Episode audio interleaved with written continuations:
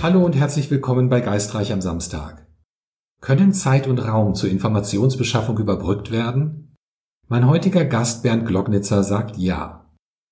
Er ist der Inhaber der Remote Viewing School und beschäftigt inzwischen über 300 Remote Viewer, die im Auftrag seiner Kunden in die Zukunft reisen. Ja, hallo Bernd, herzlich willkommen. Schön, dass du dir Zeit genommen hast. Hallo, grüß dich. Ja, freut mich auch. Ja, ich bin sehr gespannt. Äh, vielleicht können wir mal damit anfangen, unseren Zuschauern und Zuhörern zu erklären, was ist eigentlich Remote Viewing? Was ist Remote Viewing? Remote Viewing ist im Prinzip eine Technik, äh, um die Intuition auszulösen. Das bedeutet, ähm, wir alle sind intuitive Wesen, haben Zugriff auf Informationen, die äh, unbewusst sind oder allgemein sind, also quasi auf die Wahrheit, wenn man so will. Aber durch unser Ego-Denken, durch unser, unser erlerntes Wissen, fällt es uns schwer, auf dieses Wissen zuzugreifen. Und Remote Viewing ist im Prinzip ähm, ein Weg, damit man wieder auf diese intuitiven Daten zugreifen kann. Bedeutet, kurz gesagt, man überlistet den Ego-Verstand, das Gehirn, und kommt so an die unbewussten Informationen und kann so eben, ich sage jetzt mal, durch Raum und Zeit Informationen abfragen. Ist das eine Fähigkeit, die jeder erlernen kann oder muss man da, oder ist das naturgegeben? Wie funktioniert das? Also die Intuition an sich ist etwas Naturgegebenes. Das heißt, die steckt in uns Menschen drinnen. Das ist eine Funktion des Gehirnes. Ähm, das große Problem ist aber, wir Menschen haben das irgendwo verlernt durch unsere, sage ich mal, schulische Ausbildung, durch unser ständiges Denken und so weiter wir, wir, wir sind ja ständig in unserer, ich sage mal, Gedankenwolke da oben drinnen. Und das ist im Prinzip das Problem. Das heißt, das verhindert, dass wir intuitiv sind. Jetzt ist die Frage, was, was ist die Lösung? Wie kann man das Ganze umgehen? Ich habe im Laufe der Jahre noch keinen einzigen Menschen da gehabt bei mir sitzen. Jetzt mache ich Remote Film circa zehn Jahre oder ein bisschen länger. Und ich hatte noch nie einen Menschen, bei dem ich es nicht geschafft habe, dass der auf diese Daten zugreift. Aber es ist gar nicht so einfach, auf diese Daten zuzugreifen, weil da muss man ein spezielles Körperverhalten antrainieren. Und das Ganze sieht eigentlich so aus. Das heißt, wir wissen, was ist unser Problem. Unser Problem sind unsere Gedanken, Ängste, was auch immer, alles, was in unserem Kopf herumschwirrt. Und ähm, jetzt wollen wir das ausschalten. Das heißt, ich möchte eigentlich den Bernd, den denkenden Bernd, möchte ich ganz kurz ausschalten und auf das Unbewusste zugreifen. Wie mache ich das? Wir haben beim Remote Viewing zum Beispiel ein, ein weißes Blatt Papier vor uns und da beginnen wir, dass wir uns einmal ganz stark auf dieses Papier fokussieren. Das heißt, ich versuche wirklich meine Energie, wie wenn man sich wie einen Laserstrahl vorstellt, auf dieses Papier zu fokussieren. Und was passiert? Ich fokussiere wirklich nur mehr und bleib beim Fokussieren. Mehr mache ich nicht. Und was passiert? Ich kann immer weniger denken. Da, da schwirren nichts mehr in meinen Kopf herum, sondern ich bin nur darauf fokussiert zu fokussieren, wenn man so will. Und wenn ich so richtig schön vorne am Papier bin, dann frage ich auch noch gleichzeitig eine Frage. Dann sage ich zum Beispiel, was gibt's dort für Farben? Ja, die, mir reißen sogar die Augen noch ein bisschen auf, dass ich diese Energie verstärke. Und jetzt passiert für einen Millisekunde in dem Kopf Folgendes. Ich kann nicht denken, habe eine Frage gestellt und mache quasi das Tor zur ähm, unbewussten Welt ganz kurz auf und bekomme so eine Eingebung durch. Ja? Und das ist letztendlich der ganze Trick. Das heißt, dieses Körperverhalten trainieren wir bei Remote Viewing immer, immer wieder, damit wir Daten abfragen und dann gleichzeitig, nachdem wir diese Information erhalten haben, versuchen wir sofort das Ganze auszusprechen, das Ganze niederzuschreiben. Denn was passiert? Mein, meine, mein Kopf fängt so wieder sofort zum Denken an. Und jetzt nimmt er diese Grundinformation und zerdenkt sich schon wieder. Das heißt, wir müssen auch darauf achten, dass wir wirklich nur das nehmen, was, was war sofort da. Das, was man sagt, das war plötzlich da, das nehmen wir. Und dann, wenn der Kopf wieder beginnt, Bilder aufzubauen, was auch immer, das schmeißen wir dann schon weg. Denn das verzerrt schon wieder die Wahrheit. Also im Grunde genommen ein simpler Trick, aber in der Ausführung gar nicht so einfach zu machen. Wow, ja, das äh, hört sich in der Tat sehr, sehr einfach an erstmal, aber ich denke, ja. da, äh, das ist gar nicht so leicht, wie man sich das vorstellt, nämlich den Kopf frei zu kriegen und dann auch noch ganz ungefiltert diese Informationen auszuspucken, ohne dass da der Verstand versucht, da irgendwas reinzuinterpretieren. Ne?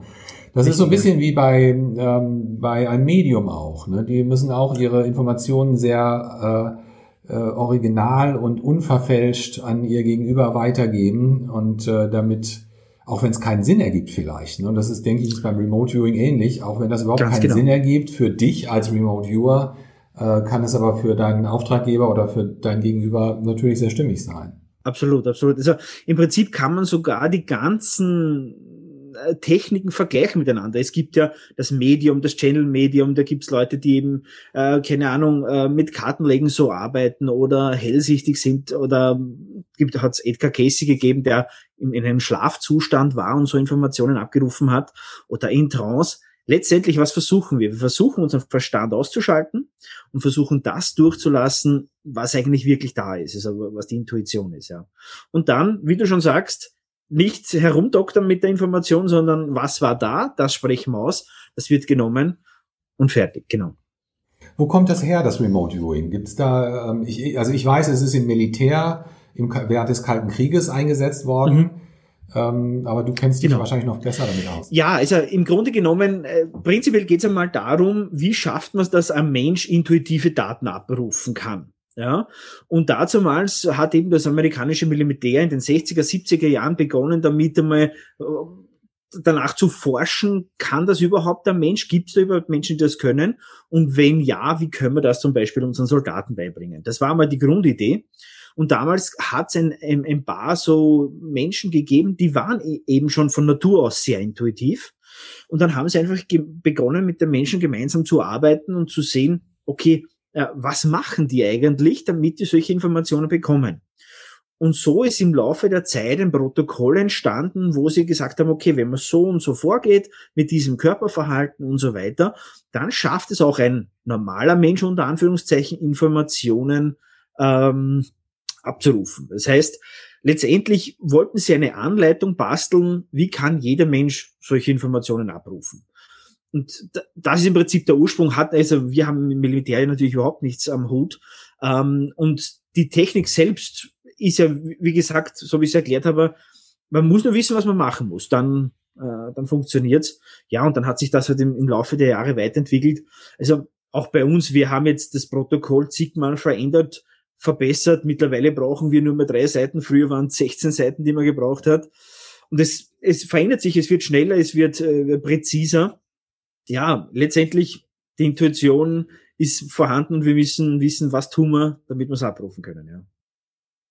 Wie bist du denn äh, überhaupt zum Remote Viewing gekommen? Du hast ja eine ganz andere äh, berufliche Vergangenheit eigentlich, ne? Genau, also ich, eigentlich äh, ursprünglich habe ich Kfz-Mechaniker gelernt, das heißt was ganz, ganz anderes und habe dann aber irgendwann begonnen, mich für spirituelle Themen zu interessieren. Da waren dann Ursachen von Krankheiten und und und, also viele, viele solche Themen. Ähm, ja, und äh, dann war immer wieder die Thematik, ja, da gibt's Leute, die sind hellsichtig, gibt's Leute, die können channeln und so weiter. Und ich muss ehrlich sagen, ich habe dem damals nicht getraut. Immer gedacht, ist das vielleicht fake oder äh, man weiß es ja nicht. Ja? Und dann, dann hat man ein paar so, so kleinere Erfahrungen, aber irgendwie habe ich dem Ganzen nicht getraut und habe dann versucht, meinen Channel-Kurs zu machen und habe dann eben hellsichtig geübt. Und da hast du dann halt so hin und wieder schon so kleine Erfahrungen, aber so richtig zufrieden war ich noch nicht. Und ja, und dann hab ich, hatte ich eigentlich ein, ein sehr einschlägiges Erlebnis. Also bei mir war das so, ich, ich war mit meinem äh, damals fünf-, sechsjährigen Sohn ähm, auf einem Jahrmarkt. Und da war so eine, eine Schießbude, wo eben die größeren Kinder mit den Luftdruckgewehren ähm, auf so Zielscheiben geschossen haben. Und mein Sohn natürlich voll fasziniert, steht sich da hin und schaut den großen Jungs zu, wie die da schießen und so weiter. Und ich stehe daneben und ich hab da, hatte da einen Freund getroffen und habe mit ihm geplaudert. Und wir stehen so fünf, zehn Minuten. Und plötzlich habe ich gemerkt, boah, ich muss jetzt, da, da passiert was. Ich hatte wie, wie eine Angst oder so, so ein, ein ganz ein komisches Gefühl. Und ich hatte so die, die, das Gefühl, ich muss jetzt die Hand, also meine, meine Hand, vor das Gesicht meines Sohnes geben. Und momentan habe ich mir gedacht, okay, was ist das jetzt, wie, wie kommt das jetzt? Und habe ich gesagt, na, ich mag's jetzt einfach und habe eben die Hand genauso vor die Augen meines Sohnes. Und in dem Moment schießt ein Kind auf die Zielscheibe. Dieses Stammball, also dieses Projektil, prallt ab, kommt zurück und trifft mich genau so auf der Hand, dort, wo das, das Auge meines Sohnes war. Ja. Und ich habe es momentan gar nicht realisiert, was jetzt passiert ist. Und dann im Nachhinein habe ich gedacht, wow, also einerseits, natürlich war ich überglücklich, der Sohn blieb unverletzt. Bei der Hand hatte ich nur so einen, einen roten Punkt, der ein bisschen schmerzte.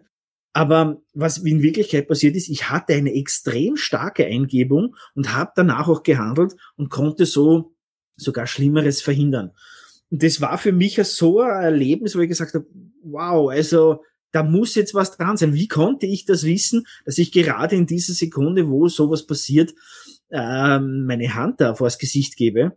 Ja, und äh, das war so irgendwie wie, der, wie wir sagen, der Arschtritt vielleicht in diese Richtung, dass ich mir gedacht habe, okay, jetzt will ich wirklich wissen, worum es geht und habe eben nach dem Thema Hellsichtigkeit, Intuition und so weiter äh, geforscht oder eben auch Fernwahrnehmung, wie man es nennt, oder eben Präkognition, also Dinge wahrnehmen, die in der Zukunft passieren. Und dann bin ich auf Remote Viewing gestoßen. Und am Anfang haben wir gedacht, okay, klingt militärisch, klingt total mit Protokoll und so weiter. Wir gedacht, okay, das kann ja gar nicht sein, weil das muss ja ein spirituelles Thema sein. Aber es hat mich natürlich nicht losgelassen und dann habe ich begonnen, danach zu suchen, wo ich mich ausbilden lassen kann. Habe dann in Paris meine Ausbildung begonnen damals und habe mit meinem Trainer lange dran gearbeitet, dass ich meine Fähigkeiten verstärke. Ja, und so ist das weitergegangen bis hin, dann habe ich irgendwann sogar die Schule übernommen und mein eigenes Team aufgebaut und so weiter, genau. Ja, Wahnsinn. Äh, super Geschichte. Und heute arbeitest du Vollzeit natürlich als Remote ja, ja, beziehungsweise leitest auch deine Schule. Richtig. Wie, ja. muss, wie muss man sich jetzt so den Alltag eines Remote Viewers vorstellen? Insbesondere wenn er das beruflich macht und nicht nur aus Spaß an der Freude.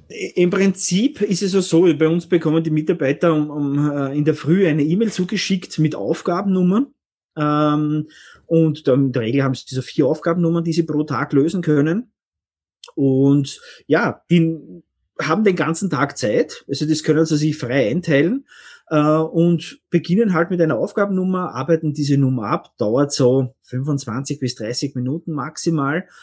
Aber in dieser Zeit muss man hundertprozentig dabei sein. Das heißt, das Remote Viewing ist kein Job, den man so neben Fernsehen machen kann oder was auch immer, sondern entweder du machst zu 100% Remote Viewing oder gar nicht. Ja.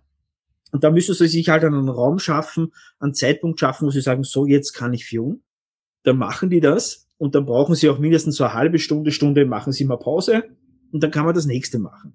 Also es gibt mittlerweile viele Varianten. Ich habe viele Mitarbeiter, die von zu Hause aus arbeiten, aber wir haben auch ein Fixbüro, wo die Mitarbeiter direkt hinkommen und da haben wir im Prinzip wie einen geregelten Ablauf. Die kommen um neun Uhr in der Früh und bis äh, 15 Uhr circa sind die Leute da und in dem Zeitraum machen sie so circa vier Recherchen. Und sitzen die dann am Schreibtisch oder muss ja. ich mir das vorstellen? Oder gibt genau. es da Meditationsräume? Wo nein, nein, also relativ unspirituell, wenn man so will. Nein, da, wir haben da mehrere Räume. Da steht im Prinzip wirklich nur ein leerer Tisch drinnen mit einem Sessel mit Papier. Du sollst ja nicht abgelenkt sein. Je mehr um dich herum ist, umso mehr lässt du dich ablenken. Und die gehen da rein. Also die Räume sind relativ ruhig. Manche haben sogar noch einen Kopfhörer auf, dass sie noch weniger hören. Und dann haben sie Stift und Papier, haben so einen Protokollvordruck und dann fragen sie die Fragen nach der Reihe ab. Das heißt, wir haben ein Protokoll, wo eben draufsteht, was derjenige alles abfragen muss.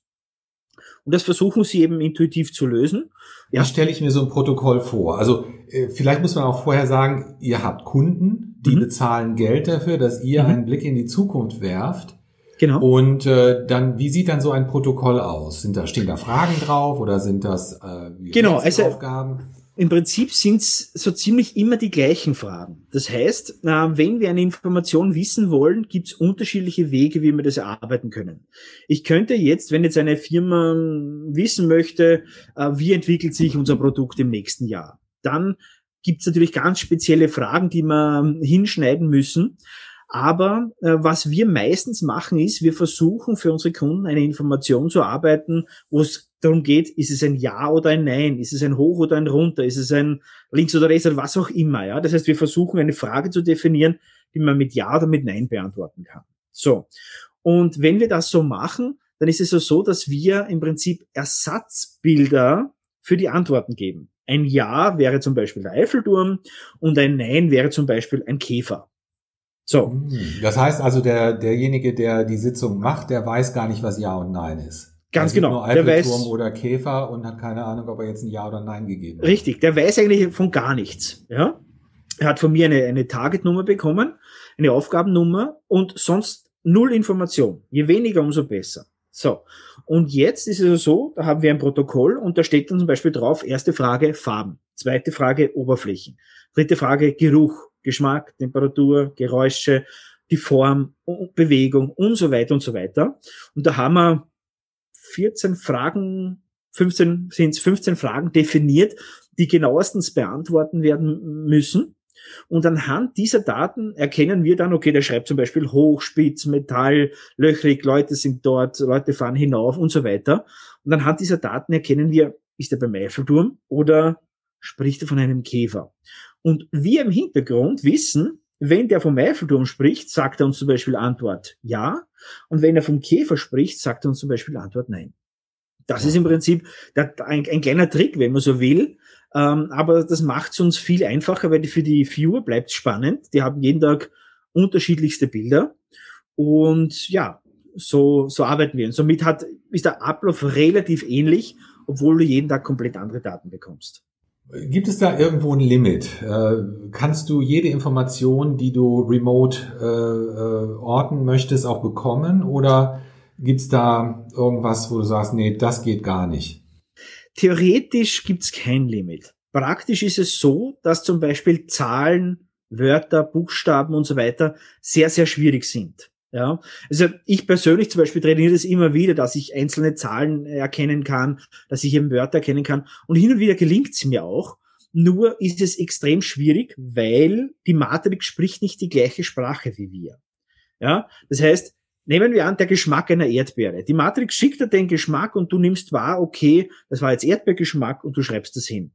Aber was ist, wenn das äh, eine, eine Frucht ist, die du noch nie gegessen hast? Oder wie, wie schickt dir die, die Matrix die Zahl eins zum Beispiel? Damit du merkst, das ist jetzt eine eins. Ja, das ist immer ganz, ganz schwer und daher ist es ja so, wenn wir eine Information abrufen, löst das in unserem Kopf eine Erinnerung aus etwas, was so ähnlich ist wie diese Information, da schreiben wir hin. Und daher, ja, theoretisch gibt's keine Grenzen, praktisch ist es aber nicht ganz so einfach, eben Buchstaben, Zahlen und solche Dinge zu machen.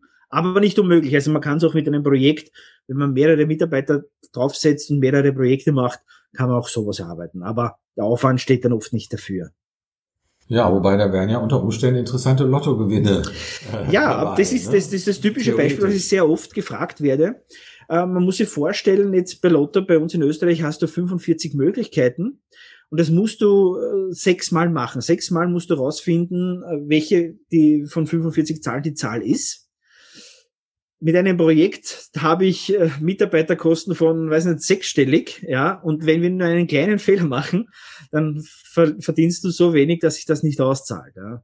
Daher sind die einfachsten Projekte für uns sind einfach, ja, nein, rauf, runter, und das, genau, funktioniert ja. am einfachsten. Ja, also ich, äh, ich habe mich mal länger mit dem Joe McMonigal, das war einer der mhm. ersten Remote Viewer im amerikanischen Militär unterhalten, der ist ja bei uns am Monroe-Institut auch tätig, äh, ist mhm. Schwiegersohn von Robert Monroe, ähm, und äh, der hat äh, das ähnlich erklärt, ne, dass die, dass also Zahlen, äh, auch Jahreszahlen für ihn ein Problem darstellen. Und wenn er nach Trends schaut, dann versucht er die Umgebung zu beobachten und zu gucken, wo passt das in etwa hin, wie viele Jahre voraus bin ich hier oder auf äh, okay. Zeitungen äh, wahrzunehmen, Bilder wahrzunehmen, die irgendwo gedruckt sind, um einen Referenzpunkt zu bekommen, weil er äh, mit so, so, so klar, feinen Details eben auch nicht unbedingt gut arbeiten kann.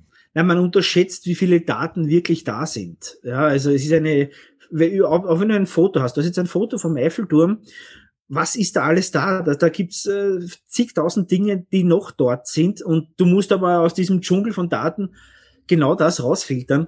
Ja, das ist schwierig, aber es ist Musik, vielleicht kommen wir noch drauf. Also ich habe ja gesehen, wir haben uns die letzten Jahre auch stark entwickelt und vielleicht schaffen wir noch irgendwie eine Methode, damit Zahlen besser funktionieren. Also ich habe einige so Trainingstools entwickelt für meine Schüler, für meine Mitarbeiter, wo wir immer wieder trainieren. Und da gibt's auch zum Beispiel das Casino-Tool. Also da hast du eben äh, in erster Linie mal, was hast du, rot oder schwarz?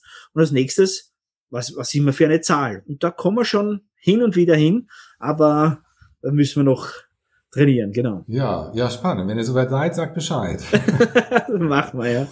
Was sind denn so die, die typischen Aufträge, die ihr bekommt? Aus, aus was für einer Richtung kommen die? im Prinzip mittlerweile nur mehr wirtschaftlich. Also wir haben eine Zeit lang einmal Sportwetten sogar gemacht. Wir haben eine Zeit lang ja äh, Entwicklungen viel geführt und so weiter. Mittlerweile geht es sehr, sehr oft um, um einen Börsenmarkt. Also wo, wo, wo geht's hin? In welche Richtung? Um Preisentwicklungen, um was ist stabil, ebenso wie jetzt, gerade jetzt in dieser Zeit, fragen natürlich alle, okay, soll man Gold kaufen, soll man Bitcoin kaufen, solche Geschichten die Leute, die wollen sich in der Regel mit uns absichern. Das heißt, man tätigt ein Investment oder hat's vor und will sicher gehen, ist das das wert, das zu machen oder nicht.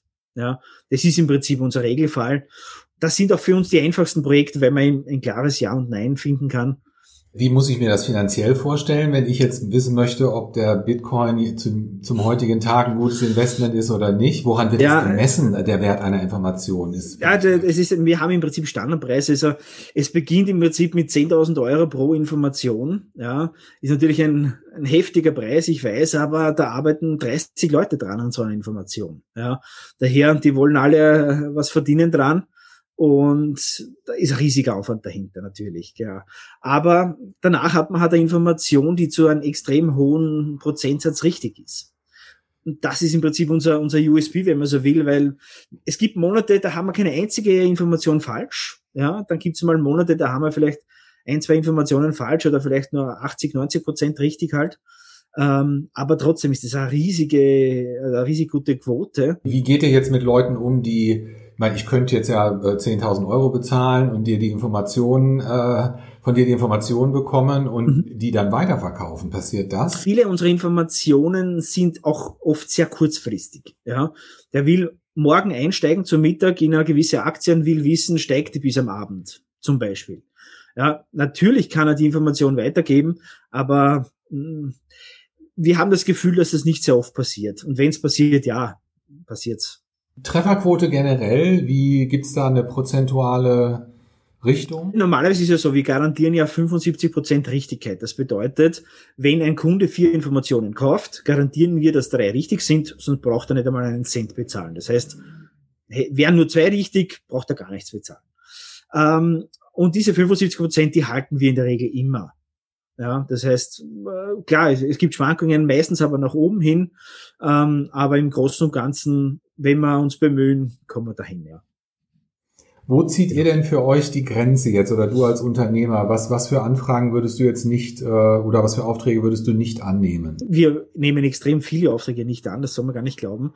Erstens einmal fehlt es uns an Kapazität. Das ist einmal der, der, der größte Problem, was wir haben, ist ja nicht, dass wir Kunden gewinnen, sondern unser größtes Problem ist, wo gewinnen wir Mitarbeiter, die wirklich trainieren, mit uns arbeiten wollen, wirklich dranbleiben.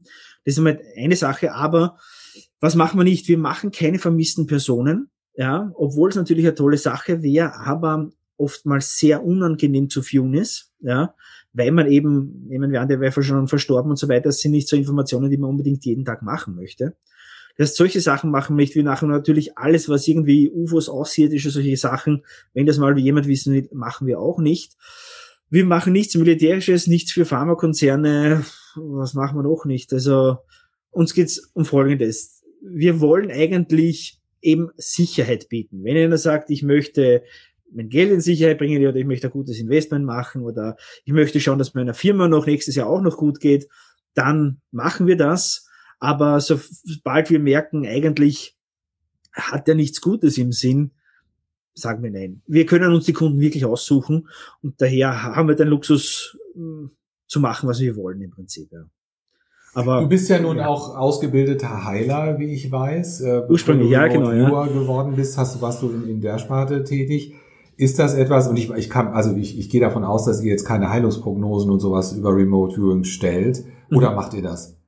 Ich werde natürlich immer wieder gefragt. Also auch von Freunden, Herr Bernd, kannst du nicht sagen, wie hin und äh, was da jetzt das Problem ist und so weiter.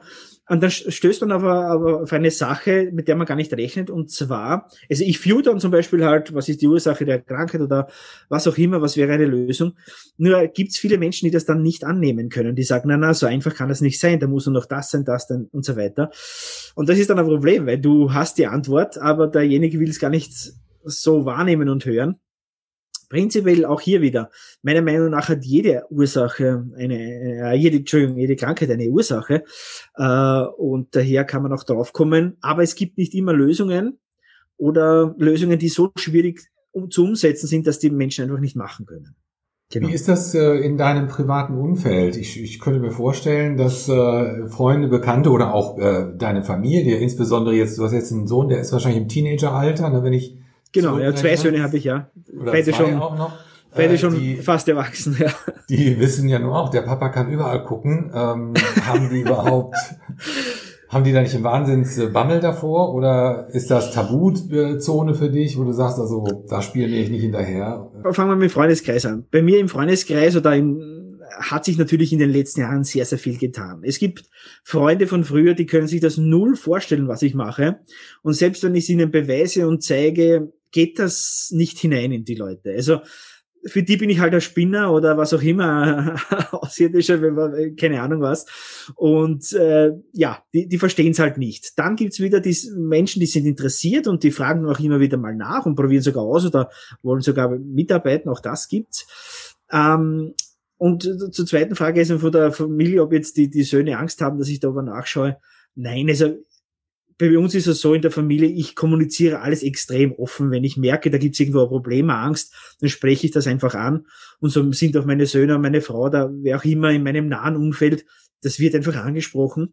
Aber prinzipiell, ich habe, das ist eine Frage, die ich oft bekomme, kann ich das überhaupt ausstellen? Das heißt, nehmen wir an, mein, mein Gegenüber hat jetzt ein großes Problem und ich nehme das dauernd wahr, das wäre ja unangenehm. Im Endeffekt nimmst du das wahr, was du wahrnehmen willst. Also wenn ich jetzt spazieren gehe und gehe durch eine Menschenmenge durch, dann nehme ich gar nichts wahr, weil ich nicht will.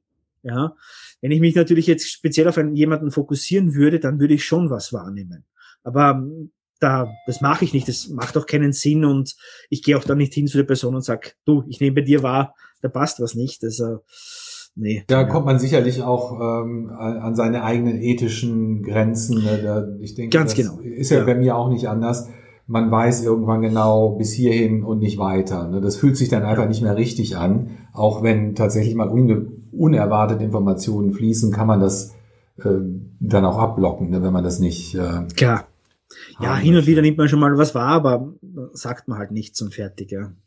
Was für einen Einfluss hat der Lebenswandel? Wenn ich jetzt zu dir kommen möchte, um Remote Viewing zu ähm, äh, studieren, sage ich jetzt mal, oder zu lernen, ähm, hat Ernährung äh, oder der Lebenswandel generell, haben die einen Einfluss darauf, wie gut oder wie schlecht ich als Remote Viewer vielleicht bin? Ich werde oft gefragt, Bernd, soll ich viel meditieren, damit das funktioniert? Soll ich vegetarisch, vegan, Lichtnahrung, was auch immer das machen? Ähm, und in Wirklichkeit ist es so, du musst wissen, was musst du tun, um eine Information abrufen zu können. Eben dieser, dieser Fokus, den ich vorher erklärt habe und so weiter. Und dann funktioniert es extrem gut. Dann hast du 99 Prozent der Arbeit gemacht und dann kannst du natürlich noch ein bisschen unterstützen durch eine tolle Lebensweise, durch eine ruhige Umgebung und so weiter. Aber letztendlich muss man wirklich sagen, 99 Prozent der Arbeit ist das richtige Ausführen. Ich sehe es nämlich bei mir selbst. Ich habe sehr, sehr stressige Tage. Ich bin oft um 6 Uhr in der Früh schon im Büro und am, am Abend um 8 oder was fahre ich nach Hause und habe den ganzen Tag durchgearbeitet. Und zwischendurch coache ich aber immer wieder Leute und führe mit denen gemeinsam und habe unglaublich tolle Ergebnisse. Obwohl ich jetzt nicht unbedingt immer auf meinen Körper achte, an Stress habe und, und, und. Aber ich weiß, was ich tun muss, um diese Information auszulösen. Und daher würde ich sagen, das Üben an sich, das Tun an sich ist das, was, was gemacht werden muss. Und der Rest ist unterstützend. Wenn es dir gut geht, ist es natürlich ja. besser, aber nicht, nicht ganz maßgeblich. Also was bei mir jetzt zum Beispiel äh, meine Wahrnehmung geschärft hat, jetzt in Bezug auf außerkörperliche Erfahrungen, aber wir sind da ja sehr parallel eigentlich unterwegs in, in dem Bereich, mhm. ähm, ist der Verzicht auf Zucker. Das hat mir der okay. Thomas Campbell äh, vor, ja, ist über zehn Jahre her, mal zwischen Tür und Angel gesagt. äh, wenn du deine Wahrnehmung schärfen willst, dann streich den Zucker aus deinem Speiseplan. Und ich habe das dann äh, tatsächlich radikal durchgehalten für ein paar Wochen. Heute bin ich so weit, dass ich 90-prozentige Schokolade esse oder mhm. Obst auch wieder. Ähm, aber äh, ich merke tatsächlich an, an Tagen, wo ich über die Stränge geschlagen habe, wo zu viel Zucker im System ist, ähm, ist meine Wahrnehmung anders, als wenn ich clean bin. Okay. Aber ich denke, das ist wahrscheinlich auch eine sehr persönliche Sache. Ne? Ja, also ich muss dir sogar zustimmen. Also ich persönlich esse ja auch sehr wenig Zucker, Zucker obwohl es gar nicht so aussieht. Ja. Aber äh, ich muss halt trotzdem sagen, ich habe Mitarbeiter in allen Kategorien. Von alt bis jung, Mann, Frau, alles, was du dir vorstellen kannst. Ähm, und da gibt's die totalen Fleischfresser, wenn man so will, und die totalen Zuckerjunkies und da gibt's genauso welche, die auf vegan sind und du merkst nicht einen großen Unterschied. Was man aber schon sagen kann, also zum Beispiel bei mir auch, wenn ich Zucker esse, ich fühle mich danach nicht so gut und dann habe ich ein bisschen wie ein Nebel im Kopf ein bisschen und dann ist die Wahrnehmung natürlich schwerer. Bin ich jetzt aber jemand, der auf Zucker so nicht reagiert, wäre das wahrscheinlich kein Problem. Ich denke, das ist eben wirklich eine, eine persönliche Geschichte ein bisschen, ja aber definitiv wert äh, auszuprobieren, wenn man sich auf so eine Reise begibt ne, und so etwas erlernen ja. will. Das ist, es gibt durchaus Faktoren, die das in die eine oder andere Richtung äh, beeinflussen. Ich habe noch eine Frage, die mich brennend interessiert. Wenn ja. ich mich jetzt als Remote Viewing Schüler bei dir anmelde oder mich in deine Hände begebe, wie läuft sowas ab? Wie muss ich mir den Unterricht vorstellen? Mhm. Also im Prinzip ist es so, am Anfang bekommt man mal Kursunterlagen zugeschickt, da bekommt man Handbuch, Stift und so weiter. Und dann hast du am Anfang so zweimal eineinhalb Stunden Einführungscoachings, nennen wir das. Das heißt, da lernst du am Anfang ein bisschen Theorie, ja, in die ersten eineinhalb Stunden. Und beim zweiten Mal macht man gleich eine Recherche gemeinsam. Das heißt, ich leite dich durch oder ein Trainer von mir leitet dich durch. Und dass du selbst einmal gesehen hast, okay, was ist da jetzt eigentlich zu machen? Was, wie, wie fühlt sich denn überhaupt so eine Information an? Und dann, sobald du so eine Recherche gemacht hast, geht's eigentlich los, dass du von uns Übungsaufgaben bekommst und die musst du mal selbstständig abarbeiten. Das sind so circa 15 bis 20 Stück zu machen und dann haben wir schon wieder das nächste Coaching, wo wir wieder gemeinsam was üben, Technik kurz besprechen und das geht so weiter, immer in diesen gleichen Schritten, 15 bis 20 ähm, Übungen, und immer wieder mit einem Coach besprechen, du, was mache ich da richtig, was mache ich da falsch. Und das machen wir so lange, bis es funktioniert. Also ähm, zum Schluss wird wirklich nur mehr gemeinsam geübt, verfeinert, wie kann ich noch besser wahrnehmen. Das ist es. Jeder hat ja sein eigenes äh, Tempo da, denke ich mir. Ne? Der eine investiert ja. vielleicht, äh, weiß ich nicht, fünf, sechs, sieben Stunden die Woche, der nächste ein, ein, zwei Stunden und der dritte vielleicht 30 Stunden. Ist, hat das einen Einfluss jetzt auf die naja, auf die Dauer sicherlich der Ausbildung. Ne? Wie, wie flexibel seid ihr da? Wenn, äh Extrem. Also dafür sage ich, bei uns dauert der Ausbildung zwischen einem halben Jahr oder einem Jahr und manchmal auch sogar ein bisschen länger. Und solange die Schüler machen und wir sehen, es, äh, der setzt das um, wird der betreut. Und selbst wenn du dann schon Mitarbeiter bei uns bist, machen wir auch hin und wieder mal Coachings, besprechen gewisse Dinge und so weiter der zeitliche Faktor ist für mich nie relevant, weil ich sage, ich möchte eigentlich nachher einen Remote-Führer haben, der vielleicht mit mir gemeinsam zusammenarbeitet. Es ist so, wie es ist. Jeder ist da anders. Wie ist ja. das da von der Preisstruktur? Wenn ich länger brauche, wenn ich jetzt nicht so fit bin, zahle ich dann mehr? Nein, oder ist das ein alles Preis? das Gleiche. Du hast, hast einen Preis und äh, der wird am Anfang bezahlt eben für die Kursunterlagen, für die Grundcoachings und danach geht's ja wirklich nur mehr ums Üben und da, da gibt, kommen keine Kosten mehr oder was auf dich zu wir haben ja beide was davon. Wenn du fertig wirst als Remote 4, haben wir beide was davon, weil einerseits äh, hast du eine Fähigkeit, kannst da mitarbeiten, kannst in meinem Team mitarbeiten, dann habe ich auch was davon. Wie ist es generell? Äh, gibt es Tendenzen, ob jüngere Leute das schneller lernen oder äh, ist die Lebenserfahrung ausschlaggebend? Sind ältere Leute begabter? Gibt es da überhaupt äh, Schwerpunkte oder sagst du, das ist tatsächlich individuell? Ja, ich muss ja, wenn ich Remote-Führung lerne, ist es ja nicht wie wenn du eine Sprache lernst. Du lernst einfach was auswendig und fertig. Das ist ja nicht so, sondern du musst da ein anderes Körperverhalten lernen. Und dazu musst du bereit sein, egal wie alt du bist. Ich sage jetzt einmal, zwischen 25 und 35 sind es ja die meisten, die, die bei uns mitarbeiten, aber im Endeffekt, ich war jünger damals und genau, hat auch funktioniert. Gibt es irgendeine Information, die du einfach preisgeben darfst, abschließend, was unsere äh, Zukunft angeht, unsere aller gemeinsamen Zukunft, eine Tendenz? Ja, das ist, ist eine schwierige Frage. Also ähm, ich mache sowas eher sehr ungern, weil ähm, viele Leute würden dann immer gerne, alles wird super und so weiter. das, was ich jetzt wahrnehme, ist ganz einfach, wir laufen auf eine riesige Veränderung hin. Ja, und die meisten Menschen haben es schwer mit Veränderungen und so weiter. Das wird jetzt passieren. Das müssen wir irgendwo akzeptieren. Also so, dass es alte 2019, 2018, das kommt nicht mehr, sondern da kommt jetzt eine neue Zeit auf uns zu. Ja, mit der müssen wir umgehen lernen. Ja, damit stehe ich auch in Resonanz. Das äh, ist auch in meinem, entspricht auch meinem Gefühl. Lieber Bernd, äh, ganz, ganz herzlichen Dank äh, für dieses Gespräch. War sehr spannend mit dir und äh, gerne wieder. Sehr gerne. Ja, hat mir Spaß gemacht. Das ist immer wieder interessant, ja. Tschüss, alles Gute. Gut, Dankeschön.